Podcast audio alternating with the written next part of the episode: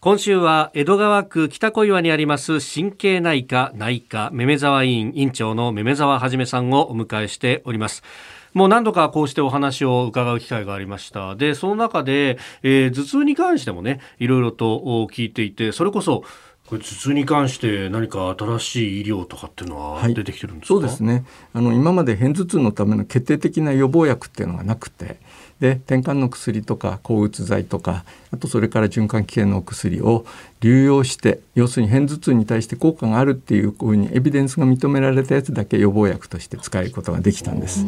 ところが去年から CGRP 関連薬っていうのができました。これお注射月1回やるやつなんですがこれ結構効くんで今まで焦げついてたような要するに月に10回以上えー、トリプタン剤要するに豚腹の痛み止めですねそれ飲んでごまかしてたような人が使う回数がうんと減ったりとかそういうことができるようになりました。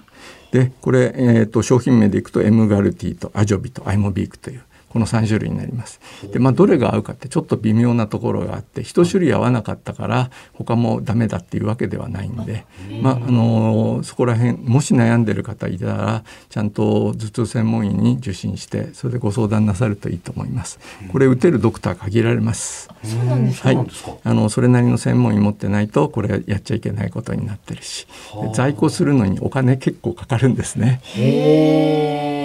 うちの場合は冷蔵庫の一番下の段がこの薬で満ち満ちているわけなんですがあの患者さんが、えー、予約とかそういうのしてないのでいつ来ても大丈夫ねある程度の数きちんと保存してそれでいつでも打てるように用意してあります。はい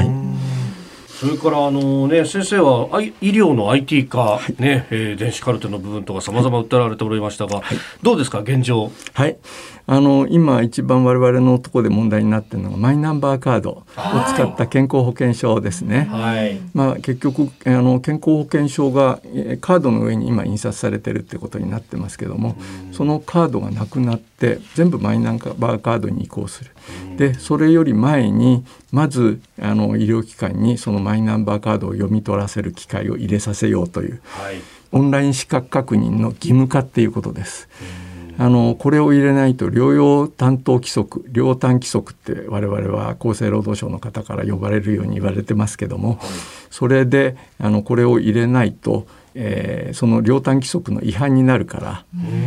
丁寧今節丁寧な指導を繰り返すことになります。なんて感じであの厚生労働省の方が説明会の時で言って、はい、かなり怒ってらっしゃる先生います。ただ僕なんかの診療所のようにすでに入れちゃったところでは、はい、あればそれなりに便利だしマイナンバーカード持ってくる人なんかいないいないんですよまだ。ただしでもあのマイナンバーカードがなくてもすでにある情報が今その患者さん正しいかどうかっていうのを確かめることができるんで、まあ、これぜあの入れていくのはいいことなんじゃないかと思います。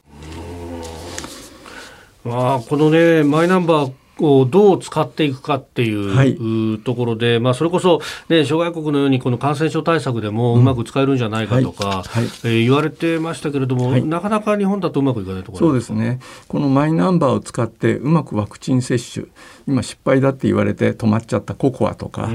それからの我々が症状を記入してたハーシス、はい、それから患者さんがじあの自分であの症状の経過を記入していくマイハーシス、そこら辺全部一つながりにしてその先に厚生労働省が最近出した標準的電子カルテ。それがつながればいいなということで、自民党のプロジェクトチームでのあの、えー、ヒアリングにも僕行ってそれでちゃんとそこら辺医療記録を作ってくださいっていうふうにお願いしてきたんですが国がやろうとしているのが3文書6情報限られたデータをまず共通化しよう。でも国のやることって大抵そこら辺の目標が達成されたらそれを標準的電子カルテって言われちゃうと困るなと。